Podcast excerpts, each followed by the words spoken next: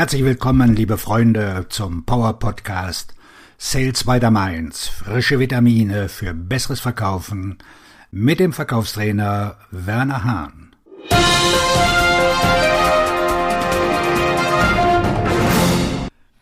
Unser Thema heute bewährte Praktiken für die Vertriebskommunikation beherrschen. Es geht um Werte, Relevanz und Einblicke in die Unternehmen. Wenn Sie das Gefühl haben, dass sich in der Vertriebskommunikation etwas verändert hat, dann haben Sie gut aufgepasst. Wir haben mehr Möglichkeiten als je zuvor, mit unserem potenziellen Kunden zu kommunizieren. Und doch ist es schwieriger, sie am Telefon zu erreichen.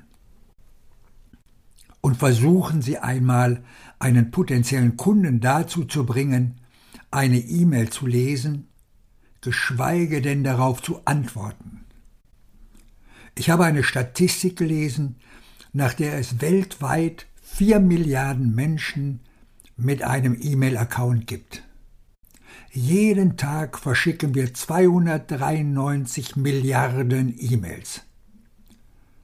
Viele davon stehen im Zusammenhang mit Marketing und der zunehmenden Automatisierung von Akquisitionsprozessen.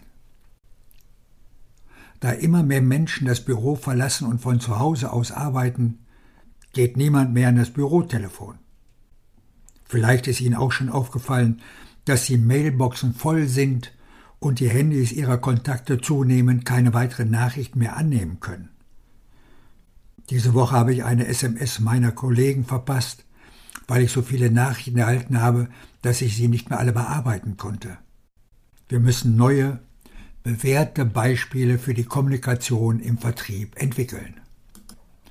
Da es sich beim Verkauf um ein Gespräch handelt, ist es das einzige Mittel, um Werte zu schaffen und ein erstes Treffen zu vereinbaren. Aber die Konzepte und Ideen hier gehen über die reine Akquise hinaus.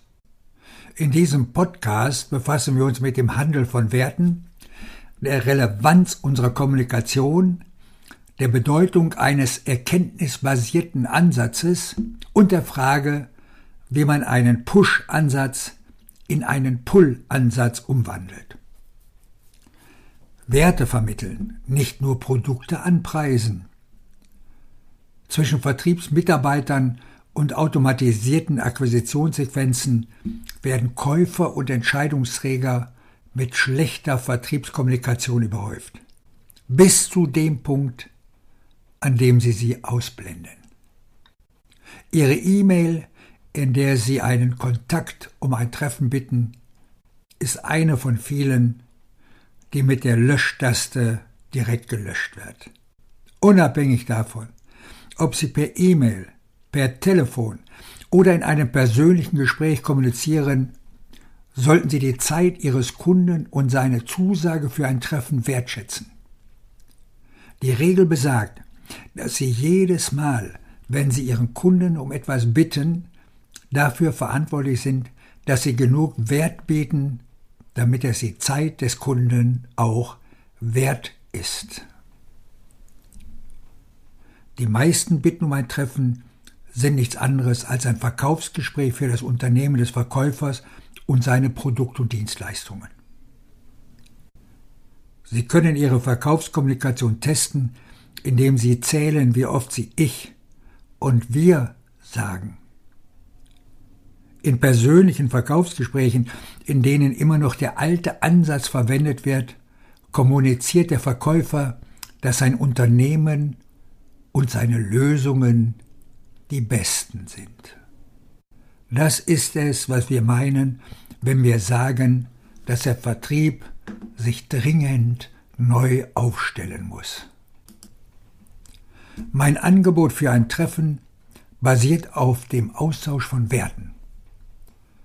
Ich bitte den potenziellen Kunden um 25 Minuten Zeit, um ihm die Trends mitzuteilen, die sich in den nächsten sechs bis zwölf Monaten auf seine Geschäftsergebnisse auswirken werden.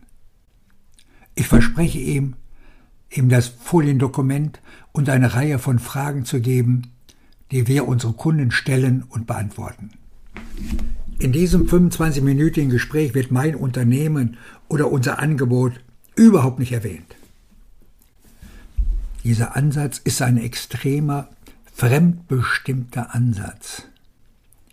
Er konzentriert sich auf einen einzigen Punkt, nämlich auf die Anwendung von Wertschöpfungsstrategien, die dem Kunden beweisen, dass es sicher ist, einem zweiten Treffen zuzustimmen. Die erste Änderung in Ihrer Vertriebskommunikation sollte darin bestehen, bei jeder Interaktion einen Mehrwert zu schaffen. Relevanz ist der Schlüssel. Faulpelzige Vertriebsorganisationen und Vertriebsmitarbeiter überfluten ihre Kontakte mit irrelevanten Mitteilungen. Sie brauchen nur ihre LinkedIn-E-Mail zu öffnen und festzustellen, dass sie zu einem Treffen eingeladen werden, bei dem es um etwas geht, das nicht im entferntesten relevant für sie ist. Die vor Jahrzehnten ausgestorbene Beten- und Ballern-Methode ist wiederbelebt worden. Und die Leute, die sie anwenden, könnten genauso gut die wandelnden Toten sein. Kaum eine dieser Mitteilungen, oft schriftlich, mündlich oder telefonisch, ist nicht relevant. Erinnern Sie sich an das Sprichwort Penetranz wirkt kontraproduktiv? Ich muss immer daran denken, wenn ich in mein E-Mail-Postfach schaue. Es reicht nicht mehr aus, die Verkaufsansprache zu personalisieren, um sie relevant zu machen. Sie brauchen gezielte Vertriebsbotschaften, die die Aufmerksamkeit ihrer potenziellen Kunden gewinnen. Um ein Beispiel für relevant zu geben, weichen wir auf das nächste Konzept aus. Erkenntnisse. Hier ist ein Beispiel. Die jüngste Umfrage von Gartner aus den USA hat ergeben, dass 75 Prozent der Einkäufer sich ein Einkaufserlebnis ohne Verkäufer wünschen, wobei 64 Prozent eine komplexe Lösung ohne Verkäufer gekauft haben. Dies ist eine klare Botschaft an Vertriebsleiter und Vertriebsmanager, die bereits erkannt haben, dass sich etwas zum Schlechten verändert hat. Vertriebsmitarbeiter, die erkennen, wie ein moderner Ansatz dieses Problem lösen kann, lernen schnell, dass ihre Kommunikation produktiv sein und gleichzeitig zum Handeln anregen muss. Eine Mitteilung, die für die Person, die sie erhält, nicht relevant ist, ist Spamm. Dave Brock stellt diese Herausforderung. Was ist, wenn Sie nur 100 potenzielle Kunden haben. Er will damit sagen, dass Reichweite nicht der Weg ist, um Ihre Traumkunden zu gewinnen. Die Bedeutung von Einblicken. Kein Einkäufer, kein Entscheidungsträger und keine Führungskraft brauchen ein Treffen mit einem Verkäufer, der nichts zum Entscheidungsprozess beizutragen hat. Ein Verkäufer ohne Geschäftssinn ist für diese Interessengruppen von keinerlei Nutzen, es sei denn, sie wollen ein Geschäft abschließen. Die Entscheidungsträger sind zunehmend nicht an Verkäufern interessiert, die sich in ihrer Branche nicht auskennen und die Branche des Interessenten nicht verstehen. Es ist unhöflich, einen Kunden zu fragen, welche Probleme er hat und sich nach den Auswirkungen zu erkundigen. Versetzen Sie sich für einen Moment in die Perspektive des Kunden. Der Verkäufer, der Ihnen gegenüber sitzt, hat gesagt, dass seine Lösung Ihnen helfen kann, und dann fragt er Sie, mit welchen Problemen Sie konfrontiert sind? Als Vertriebsmitarbeiter kommunizieren Sie mit einem potenziellen Kunden, um dessen Probleme anzusprechen. Das ist erkenntnisorientierte Vertriebskommunikation. Sie können Ihre Vertriebskommunikation verbessern, indem Sie eine Reihe von Erkenntnissen gewinnen, die einen Mehrwert schaffen, höchst relevant sind und Ihre potenziellen Kunden interessieren. Das ist gute Vertriebskommunikation. Um mehr über Ihre Kunden zu erfahren, bevor Sie mit ihnen kommunizieren, sollten Sie im Internet nach den Trends in Ihrer Branche suchen. Wenn Sie Ihren Anteilseignern nicht helfen können zu verstehen, was sie beachten müssen und was sie tun müssen, um erfolgreich zu sein, wird das Verkaufen schwierig sein. Verwenden Sie einen Pull-Ansatz und nicht nur einen Push-Ansatz. Viele der Kommunikationsmethoden von Verkäufern basieren auf einer Push-Strategie. In der Zukunft der Vertriebskommunikation wird es eher einen Pull-Ansatz geben. Bei der Entwicklung neuer Verkaufsstrategien für die Verkaufskommunikation ist es wichtig, Werte, Relevanz und Erkenntnisse zu vermitteln, die noch nicht allgemein bekannt sind. Die Menschen mögen es nicht, von Verkaufsgesprächen gelangweilt zu werden, aber sie lernen gerne etwas, das ihnen hilft, ihre Ergebnisse zu verbessern. Wenn Sie aufmerksam sind, werden Sie feststellen, dass Sie an der Körpersprache Ihres Gesprächspartners ablesen können, wie Sie sich verhalten. Unsere Kommunikationsfähigkeit im Verkauf müssen sich weiterentwickeln, damit die Verkaufsteams wirksame Kommunikationsstrategien anwenden können.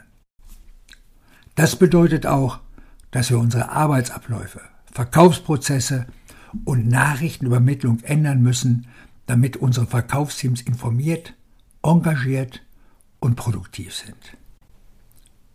Es ist anspruchsvoll, einen Pull-Ansatz anstelle einer Push-Strategie zu verwenden. Aber es wird immer wichtiger werden, besonders in der kommenden Apokalypse der kalten Ansprache und schlechten Verkaufserfahrungen.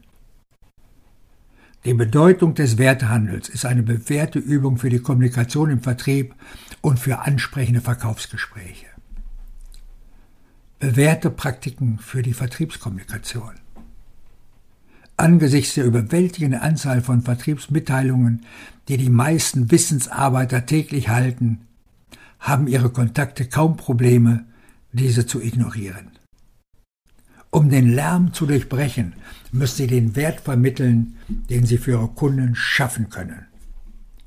Ihre Kommunikation muss relevant sein, und Erkenntnisse liefern, die die Entscheidungsfindung und das Änderungsmanagement unterstützen.